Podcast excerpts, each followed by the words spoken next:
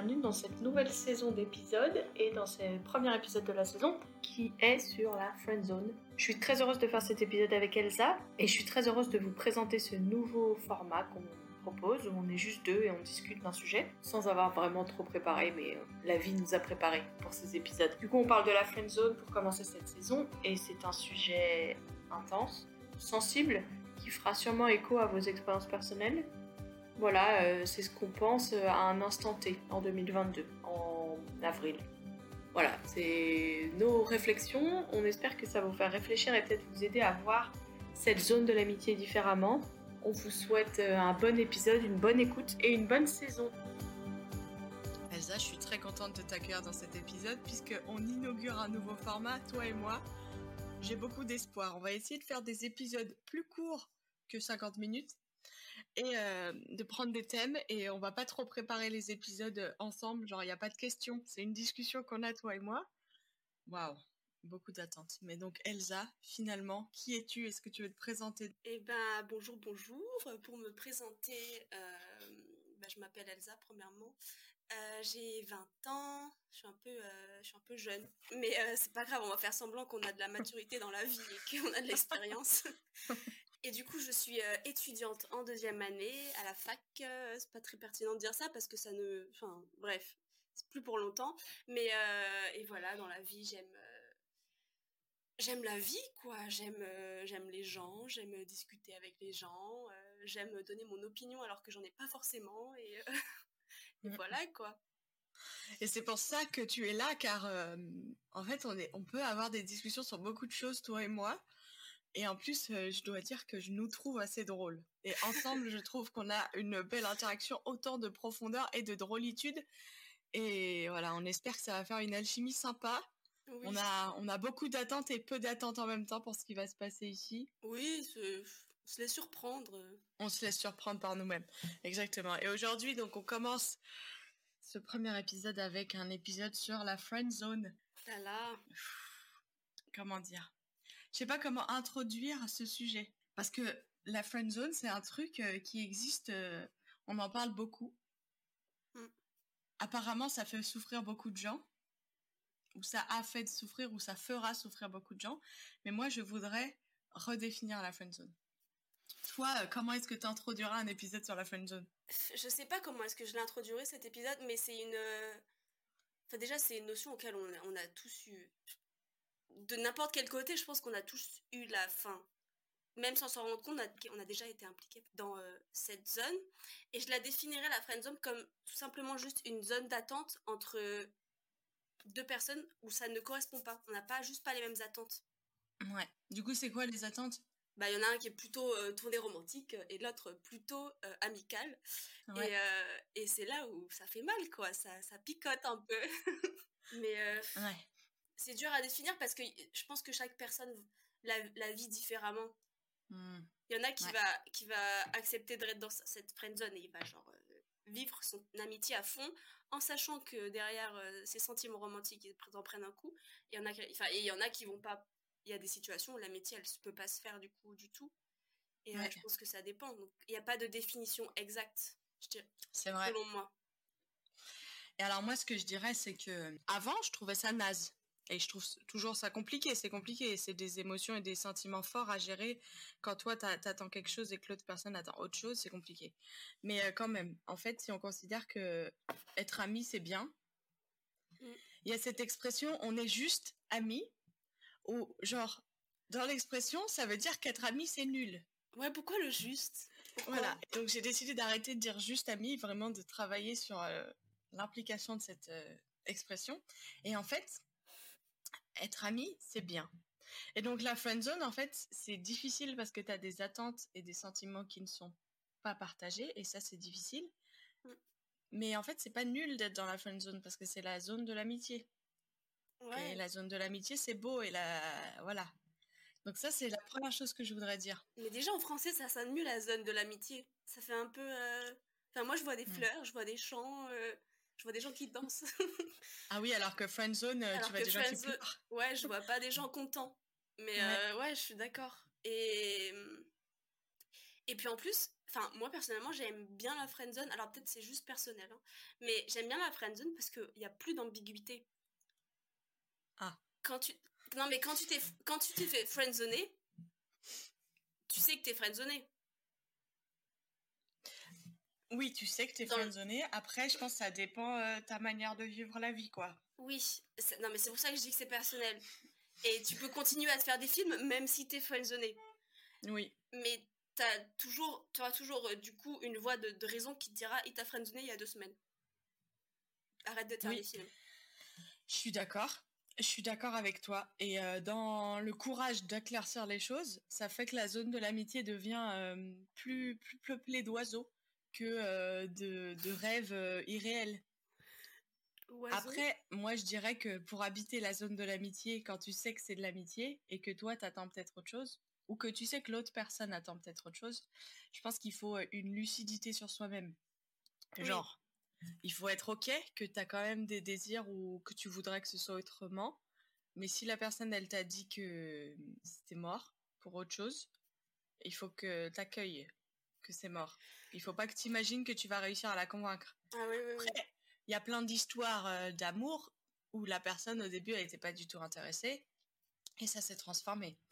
Mais il y a un moment, il faut quand même enterrer ce rêve d'autre chose. Oui, bah bien et sûr. vu, j'arrive à dire de pas rêve de plus. Je dis autre chose. C'est intéressant. Oui, oui, oui. Non, mais c'est vrai. Et faut changer les attentes et faut, euh, ouais, il faut accueillir la, la déception. Ah ouais, c'est beau ça. C'est dur. Hein. Et peut-être que dans accueillir la déception, il y a un moment, il faut que tu fasses une coupure brutale avec cette personne. Parce que c'est pour moi un peu illusoire de dire euh, oui, oui, oui, oui, d'accord, d'accord, on est amis alors que moi j'attendais autre chose. Et de continuer l'amitié euh, aussi euh, vivement qu'avant. Oui, oui, surtout que ça pique, hein. il y a un moment, il faut pas. Oui, et tu ne peux pas non plus ordonner à tes émotions et tes désirs de, de rester dans la zone amicale alors qu'ils vont ailleurs. Oui, oui. Et puis, ouais, et puis tu vois l'autre faire sa vie. Enfin, en fait, je trouve que la friendzone, elle fait un peu mal aux deux, déjà, parce que mmh. il y, a, y a une déception dans les deux sens. Mmh. Parce que même si l'ambiguïté de ta... Si c'est toi qui, qui a des sentiments romantiques, même si l'ambiguïté, elle se voyait un peu de l'autre côté, l'autre côté de l'autre côté, lui, il voyait juste de l'amitié. Et donc, il y a une dissonance dans vos deux attentes. Mmh, et mmh, donc, mmh. il y a aussi une, mini trahison de son côté, là où il voyait que de l'amitié. Toi, tu pensais à plus derrière. Et tu avais un peu toujours cette arrière-pensée. Donc, il te dit, on est amis, on est juste amis. Et, euh, et bah, du coup, lui aussi, il est là, ah mince. Bah, on n'était pas d'accord, genre. Ouais. Et donc ça, ça prend aussi un peu du temps à digérer et ça arrive aussi dans des souvent que c'est la personne qui a friendzoné qui demande à prendre des distances pour te préserver, ah, pour préserver l'autre. Enfin moi j'ai déjà vu ça. Hein. Ok. J'ai discuté un jour avec un gars il y a 10 ans, peut-être qu'il tiendrait pas le même discours aujourd'hui, qui disait que lui il pensait que les hommes se faisaient beaucoup plus souvent friendzoner que les femmes. Alors après, lui, c'était un homme et j'étais là. Je pense pas que les femmes, elles viennent te dire qu'elles se sont friendzone. Oui, c'est Peut-être que ta vision du monde. Et moi, j'ai l'impression qu'il y a beaucoup de femmes qui se font friendzoner, mais c'est parce que j'ai jamais trop l'occasion de discuter avec des hommes pour qui c'est arrivé. Mais euh, ce que je trouve intéressant, c'est que, comme tu dis, au niveau de la de la déception des deux côtés, pour moi, le problème principal, c'est quand les deux parties disent OK, on va continuer comme avant. Il n'y a pas de remise en question, des deux côtés et on continue comme c'était avant parce que en fait il y a peut-être la personne euh, qui a qui avait pas de sentiments amoureux a peut-être eu un comportement qui pouvait laisser penser qu'il y avait autre chose dans son comportement. Et, l'autre personne, bah, peut-être qu'il n'y avait pas de comportement en face qui pouvait laisser attendre du romantisme, mais elle s'est fait des films quand même.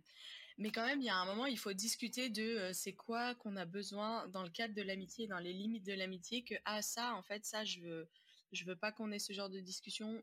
Il y a cette notion d'intimité. En fait, il y a cette notion d'intimité et d'exclusivité qui est plus forte dans une relation romantique que dans une relation amicale. Une relation amicale, si elle est exclusive, elle n'est pas viable. Et s'il y a trop d'intimité, pour moi, en tout cas, c'est ma perception des choses et ça se discute. Il y a ce risque, si on développe trop d'intimité, enfin c'est pas un risque, c'est il y a cette réalité si on développe trop d'intimité que l'un des deux ou les deux ait envie de quelque chose d'autre et d'une relation romantique. Donc nous, avec quelques étudiants de Lyon, nous avons développé un schéma pour élargir la friend zone à toutes les zones différentes. Et donc en fait, la friend zone, c'est quand ton fantasme est supérieur à la réalité. Toi, tu aimerais euh, qu'il y ait une relation romantique, mais en fait, vous êtes potes et amis. Donc dans le fantasme, euh, on est sur un niveau d'exclusivité et d'intimité plus grand que dans la réalité. Ça, ça s'appelle la friend zone. Après, je vous mettrai le lien de, notre super schéma dans le lien de l'épisode. Mais il y a cette idée qu'en gros, euh, il y a des zones pour tout.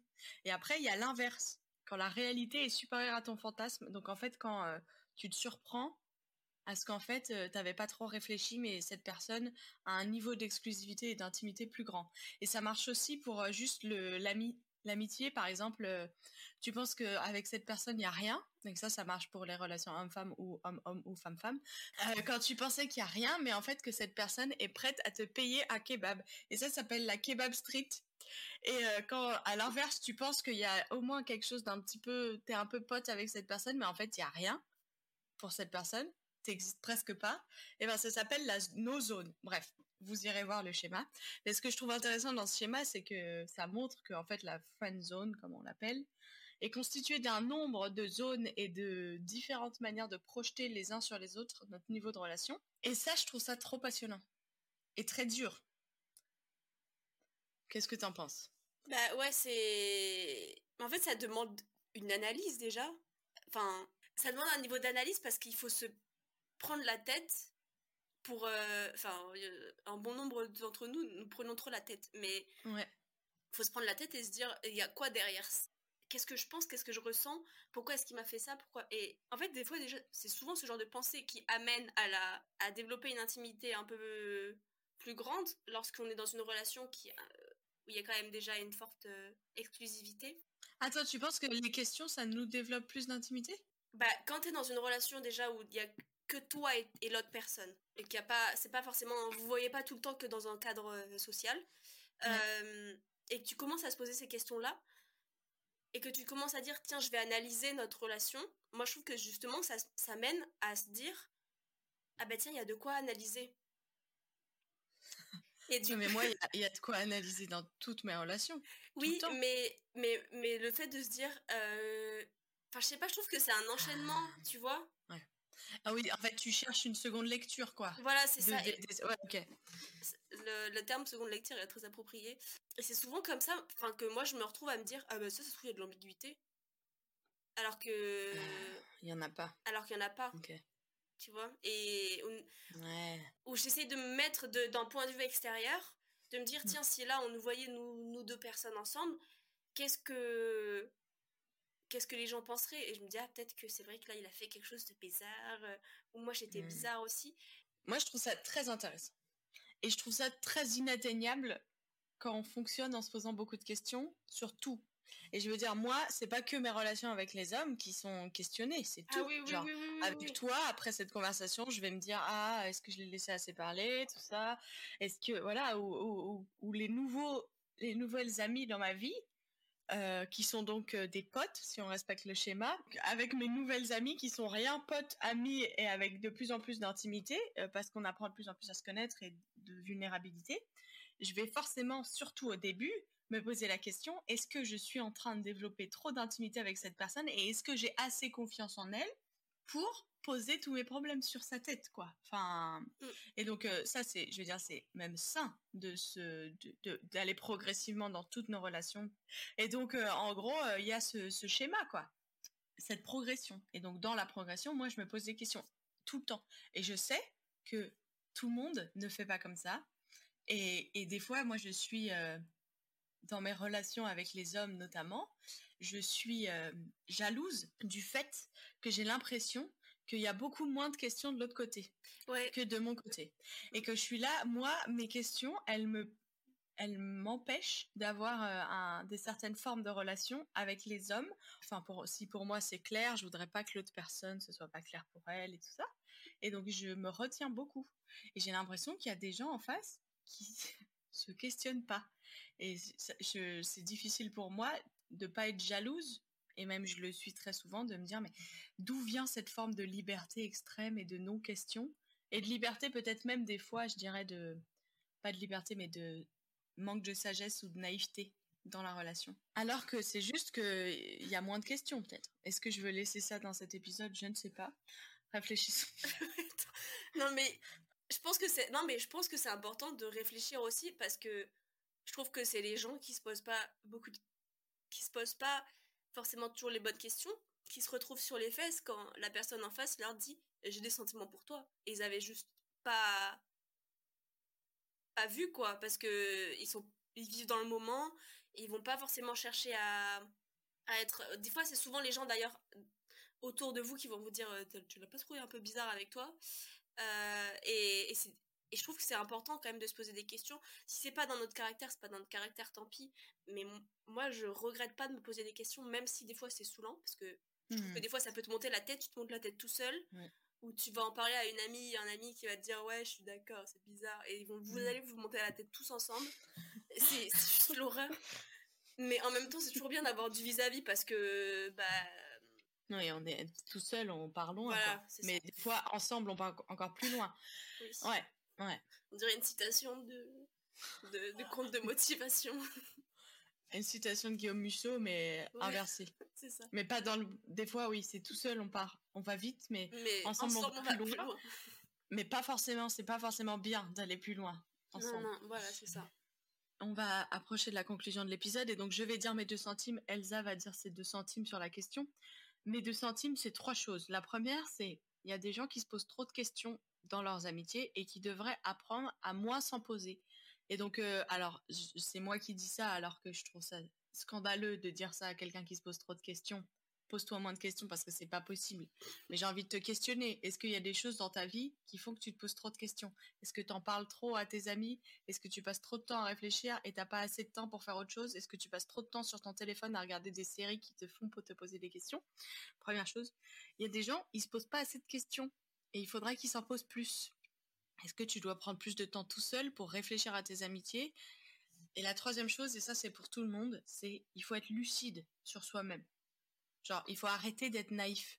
Et puis, il y a des choses qu'on veut pas voir en nous, des désirs qu'on a d'être avec quelqu'un ou d'être avec quelqu'un, pas forcément une personne, mais qu'il y a des fois euh, des gens dans nos amitiés ou nos potes, euh, ils, nous accordent de l'intérêt et ça nous fait du bien. Et en fait, il faut être lucide sur le fait que tu peux pas, si tu sens que la personne, elle a, elle a peut-être quelque chose euh, à ton égard qui est pas de l'ordre de l'amitié, il faut que tu il faut, c'est pas cool de laisser la personne euh, en galère si toi, t'es juste narcissisé par le fait que quelqu'un s'intéresse à toi. Et de la même manière, si toi, t'as vraiment envie d'être avec quelqu'un et d'être euh, que quelqu'un te voit et tout, il faut arrêter de regarder toutes tes relations comme des potentiels parce que euh, toi, tu as besoin d'être désiré dans ce sens-là et donc tu vas faire une seconde lecture sur tout. Donc, je dirais lucidité et puis rééquilibrer le nombre de questions que tu te poses. Voilà, ça c'est mes deux centimes.